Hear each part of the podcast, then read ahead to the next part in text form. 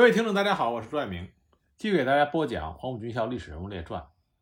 今天这集我要给大家讲的这位黄埔一期生，很多人并不知道他的名字，但是他的人生履历非常有特点，而且在他的身上还有一些未解的疑团。今天我给大家讲呢，作为抛砖引玉，如果有朋友可以去进一步的了解他的史料，可以去挖掘到底他身上那些疑团的答案是什么。这位黄埔一期生的名字叫做孙天放。他是安徽蚌埠人，生于一八九九年。也有种说法呢，说他生于一九零二年。父亲经商，家里经济中等。怀远县立高等学堂肄业，安徽省立第一师范毕业。一九二二年九月，孙中山决定改组国民党，开始了第一次国共合作。一九二四年一月，国民党决定创办黄埔军校。中国共产党中央局立刻召开了紧急会议，决定中共各地党组织。选派党团员参与军校的筹办工作，并且推荐党内外有志革命的青年进行报考。由于北方还是反动军阀统治，招生的推荐和选拔都是秘密进行。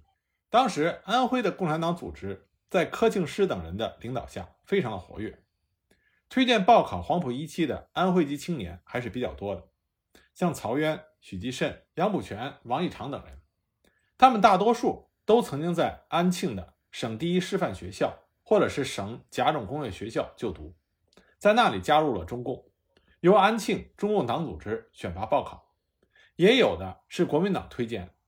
那么孙天放、彭干臣的推荐人之一就是老同盟会员管鹏。管鹏在一九二七年的时候曾经担任过安徽省主席。说到孙天放报考黄埔军校，还有一件趣事：当孙天放赶到上海的时候。报名出试的时间已经过去了，孙天放他懊悔莫名。当时在上海有一所上海大学，是国民党和中国共产党合办的，培养文化方面的革命人才的学校，素有“文有上大，武有黄埔”之称。在上海大学学习的有很多安徽的老乡和同学，著名的有王步文、许梦秋、薛卓汉，像许继慎、曹渊这些，因为参加学生运动遭到反动政府通缉的。也逃亡到上海，正在上海大学旁听。而在这些人当中，有一位安徽人，也是共产党员，叫做胡允恭。他已经报考了黄埔军校，但是他的老师兼党组织的领导人瞿秋白坚持要他留下来做学生工作。那么孙天放就得知胡允恭这位老乡已经不去黄埔复试了，于是孙天放为了实现自己救国救民、参加革命的梦想，冒名顶替。赶到广州，以胡允恭的名义改名叫胡天放报考，被复试录取，进入到黄埔军校一期第三队学习。过了一段时间，他才改回原名。孙天放在黄埔军校学习期间，聆听孙中山先生的讲演，拥护联俄联共三大政策，立志挽救国家危亡，选择加入了中国共产党。一九二四年十一月，孙天放毕业。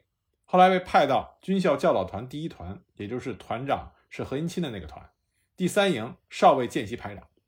一九二五年一月任中尉排长。一九二六年六月，他任国民革命军第二十师第五十九团少校营长，先后参加了第一、第二次东征和北伐战争。一九二六年三月，中山舰事件爆发，蒋介石转向右倾。五月又推出了整理党务案，规定国民党员不得加入共产党。共产党员跨党参加国民党必须公开身份，同时要求第一军中的共产党员要么退出共产党，要么退出第一军。在这种情况下，孙天放选择退出共产党。关于这件事情，当时任《中国青年军人联合会周刊》记者的胡允恭，在后来撰写的关于黄埔军校和中山舰事件中写道：“与此同时，蒋介石要共产党在第一军的跨党的党员限期全部撤出。”蒋介石又搞了一个试图分化共产党的阴谋，他公开发表谈话，说共产党已经退出了第一军，如果哪个宣布退出共产党，我们就重用他。李志荣听了蒋介石这番话，就公开声明说他愿意退出共产党。李默安也是公开声明退出了共产党。还有一个呢，就是当时在第一军担任副官的孙天放，他也声明脱离共产党。我们之前已经反复的跟大家强调过。脱离中国共产党，不代表了他们不参加革命，不为国为民了。只是他们选择了一个不同的信仰、不同的主义而已。一九二七年四月，孙天放因为清党投奔武汉，当时武汉汪精卫的国民政府还没有抛弃革命的面貌。孙天放任第二十六师第七十七团中校副团长。那么谁是他的团长呢？正是著名的黄埔一期的共产党员蒋先云。孙天放和蒋先云一起率领部队参加了临颍大战。如果说北伐作战中最惨烈的战役，一定要包括临颍大战。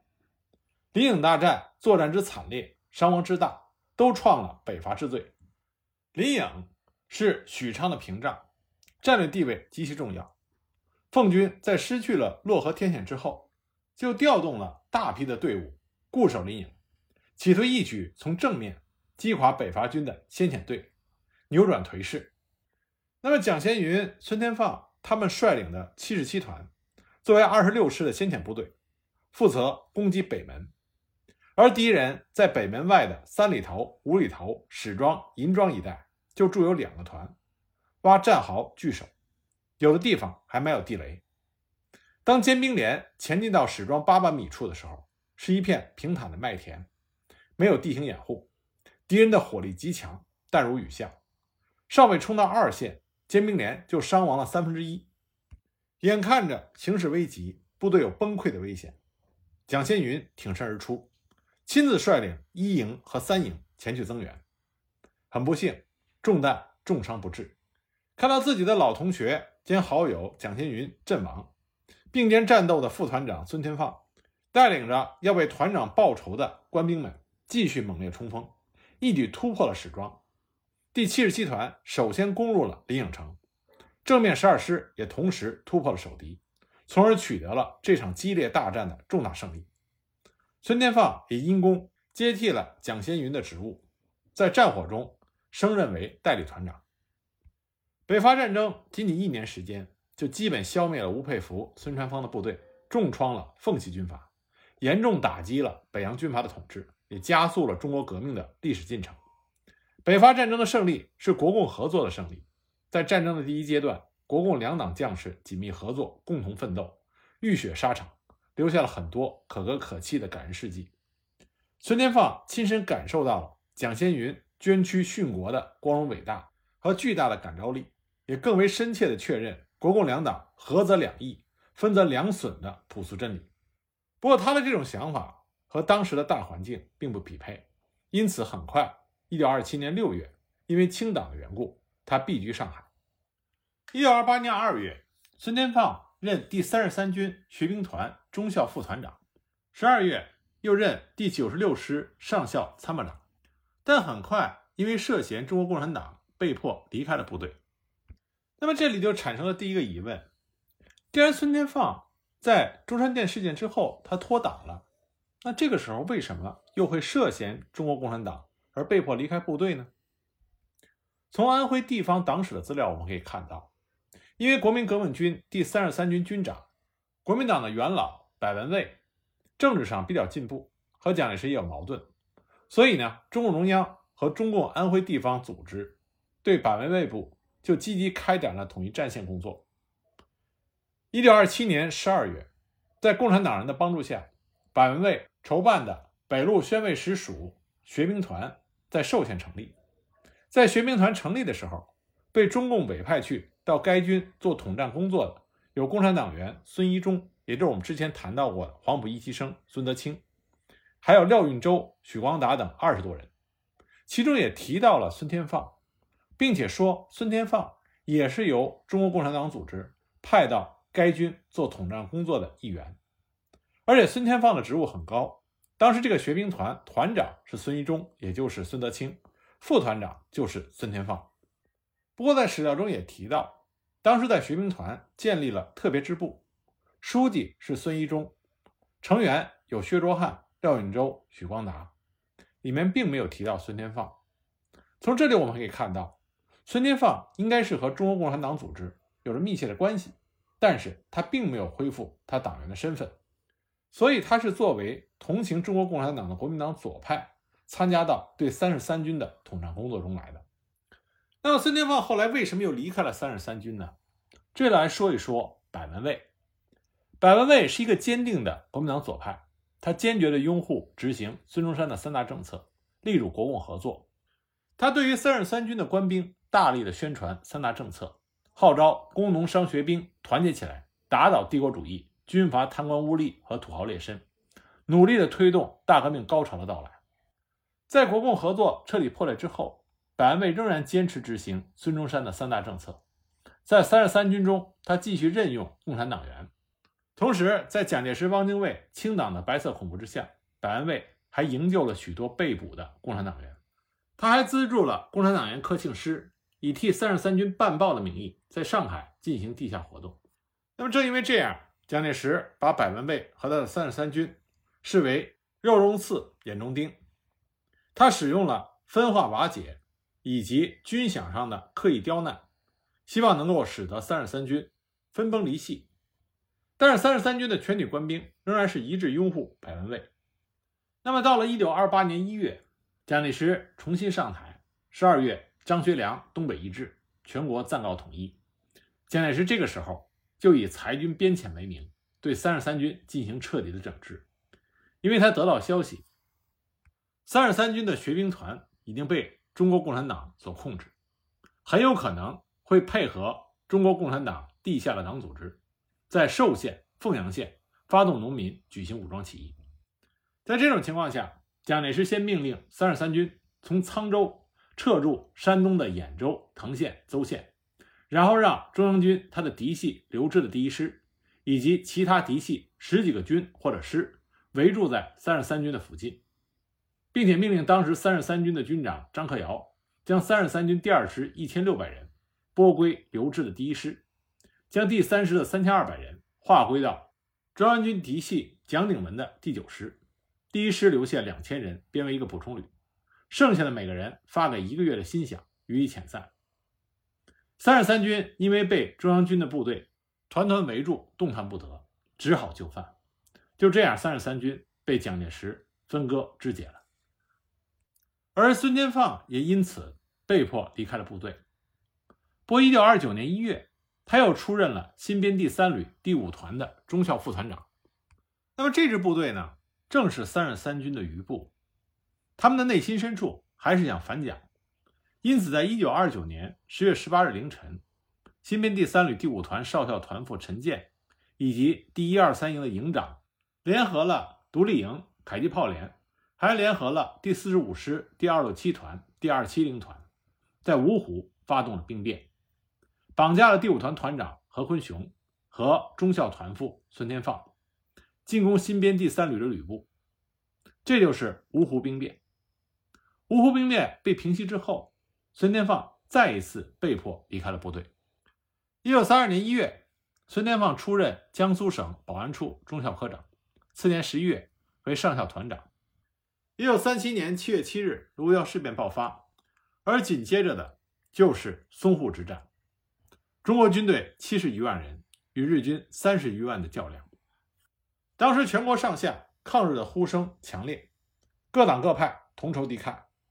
蒋介石也对记者发表了抗日讲话，说：“我们不能丧失任何的领土与主权，望全国民众沉着谨慎，各尽其职，共存为国牺牲的决心，则最后之胜利必属于我们。”京沪警备司令张治中。受命率领精锐部队八十七师、八十八师向上海既定的战线开进，另有五个师及三个独立旅也向上海开进。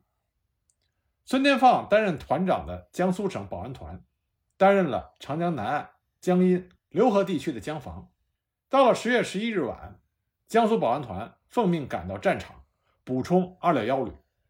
孙天放被任命为二六幺旅的副旅长。决心坚守淞沪之战的最后防线，痛击日军，以身报国。在工作接收完毕之后，矮个子的陈一鼎旅长在一片竹林中耐心地给保安团的官兵介绍敌情。正说着，传来大厂东面阵地被日军突破的消息。东面阵地是由五二幺团防守的，情况紧急。陈旅长立刻命令孙天放率领保安团投入战斗。向日军的侧翼发起攻击，孙天放亲自持枪，率领全团奋勇冲锋，与日军反复的肉搏，终于夺回了五二幺团的阵地，大厂重新回到了守军的手中。但是保安团经过这一仗，大部分人都牺牲了，只剩下四百多人。大厂的四周一马平川，中国守军凭借着四周坚固的阵地防守，可是敌人的飞机狂轰滥炸，枪炮终日不停，守军伤亡一万六千多人，补充兵力四次。经过了七天七夜的血战，终于因为增援敌军源源不绝，大厂终于失守。淞沪之战虽然失败，中国军队损失了二十五万多人，但日军也损失了四万多人，其锐气遭到了重创。其狂妄叫嚣的“三个月灭亡中国”和抗战必亡的理论也彻底的破产。一九三七年十一月，淞沪战役行将结束的时候，国民政府召开了国务委员会议，认为日本志在必得南京，为了持久抗战，决定迁都重庆。在发表了迁都宣言之后，就命令唐生智作为南京卫戍司令长官，组织教导总队第七十八军三十六师、七十一军八十九师。七十二军八十八师、第十军第四十一师、四十八师和炮兵第八团一营等部队约十一万人的兵力留守南京。王定久的八十七师受命守备光华门、红庄山、通济门营房及雨花台一带，负责阻击京杭公路而来犯的日军。十日，日军主力向雨花台、通济门、光华门几处同时进攻，战斗十分惨烈。守卫光华门的是燕安华二五九旅，在没有炮火支援、伤员无法撤退的情况下，顽强抵抗，连连打退了日军的疯狂进攻。当日午后，日军的炮火猛轰光华门，城墙被炸开了两处缺口，日军蜂拥而入，情况万分的危急。陈一鼎旅长奉命率领二六幺旅的官兵前往通济门、光华门增援城墙上的守军。燕安华旅得以坚持正面防守。到了夜里，陈一鼎旅挑选了敢死队，坠下城墙，将潜伏在城门洞内的日军和盘踞在通华营房内的日军全部消灭。光华门及通济门一线转危为安。十一日，日军的飞机大炮猛烈轰炸，攻势大部被毁。陈一鼎旅长和副旅长孙天放协力同心，率领二六一旅的余部。顽强抗击，以惨重伤亡的代价守住了阵地，使日军没有能够再前进一步。十二日中午，日军像潮水般涌来，友军部队全部壮烈殉国，雨花台失陷。陈旅长因为与师部失去了联系，就请副旅长孙天放向友邻部队查询。孙天放派联络参谋刘平去马威龙的指挥所了解情况。一会儿，刘平回来报告说。增援的广东部队第八十三军已整队撤离了太平门，开往东北方向。马旅长也向左侧靠拢。那陈一鼎和孙天放这个时候就如坠入云里雾中。过了很长的时间，陈旅长对孙天放说：“天放兄，劳你大驾，带上一些人，亲自到左翼的铁路附近视察一下吧，了解了解情况，好下决心。”孙天放随即前往。到了十三日。零时许，自和平门骑自行车回来，告知南京已经失守，守军纷纷的向下关撤退。那么之后，陈孙二人就召集了团长以上的军官开会，还特邀了二六零旅的中级军官一起参加，在决议上签名，以示大家共同担负撤离阵地的责任。孙天放率部参加了南京保卫战。那么南京保卫战结束了，五天战斗过程中，上级没有召集过一次会议。没有部署过任何的战斗方略，没有下达过任何的战斗令或者是撤退令，这是一场糊里糊涂的保卫战。孙天放最终率领部队突围成功，但这是一场非常窝囊的悲情的败退。在这之后，一九三八年十月，孙天放任江苏省保安处上校高级参谋。一九三九年十二月，他晋升为陆军步兵上校。次年一月，任第三战区。苏北游击总指挥部副总指挥，那么苏北游击总指挥部的总指挥是谁呢？是韩德勤。当年十一月，孙天放又任江苏省保安处少将处长。一九四四年十月，任江苏防空处少将处长。一九四五年，任江苏省保安司令部副司令，并以八十九军代军长的身份出席对日受降仪式。次年一月，任江苏省保安司令部中将副司令、苏州警备司令。在任期内，还剿捕了胡匪汉奸胡兆汉，也就是沙家浜胡传魁原型的所辖的部队和枪械。关于这段历史，我已经找不到更加具体的史料，但这里边有一些疑点。首先，我们都知道，韩德勤在苏北与新四军进行了剧烈的摩擦，双方面冲突不断。最著名的就是黄桥决战。黄桥决战中，韩德勤的主力部队是八十九军。那八十九军建立的基础，正是孙天放任团长，在淞沪抗战中英勇杀敌的江苏保安团。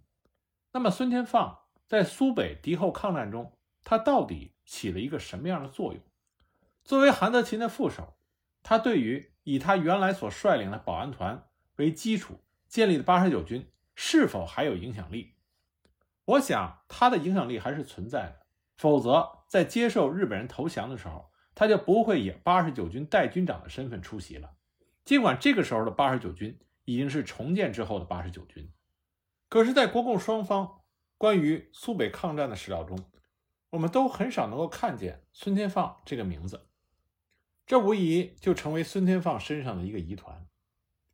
解放战争时期，孙天放不想沾染同胞的鲜血，所以就称病退役还乡，居住在镇江市。一九四九年年初，他搬到了上海。这个时候的孙天放，他只是一位普通的上海市市民。蒋介石要撤退到台湾，他也曾经派人劝说孙天放一起去台湾，但孙天放却说：“张治中先生正在北平和谈，我要等他的消息。”那以这个为借口，孙天放拒绝逃到台湾，选择留在了大陆。那么，既然要留在大陆，就要得到政府的认可。孙天放他不是一个逃跑将军，更不想过上躲躲藏藏的生活，所以他索性就向上海市政府坦白。他来到了上海市军管会大门口，走进大门，对工作人员说：“我是孙天放，来登记身份。”工作人员一看他就像是一个普通的市民，就问他年龄和籍贯。孙天放一一回答。工作人员又问他身份，孙天放很坦然地说：“国民党中将。”此话一出。工作人员非常惊讶，他没想到衣着如此普通的一个人，居然是国民党中将。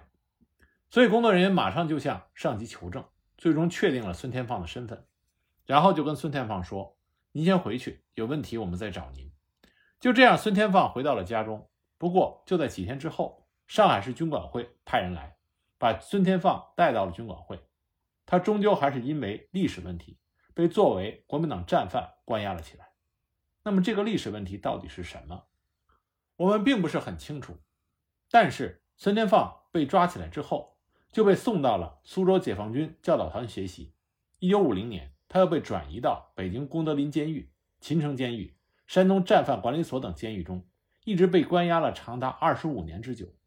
最后，在一九七四年病死在狱中，终年七十二岁。那么也有一种说法，说他并不是病死的，而是在文革后期的一九七五年。在处理特赦战犯的时候，由山东战犯管理所处决，骨灰邮寄回镇江。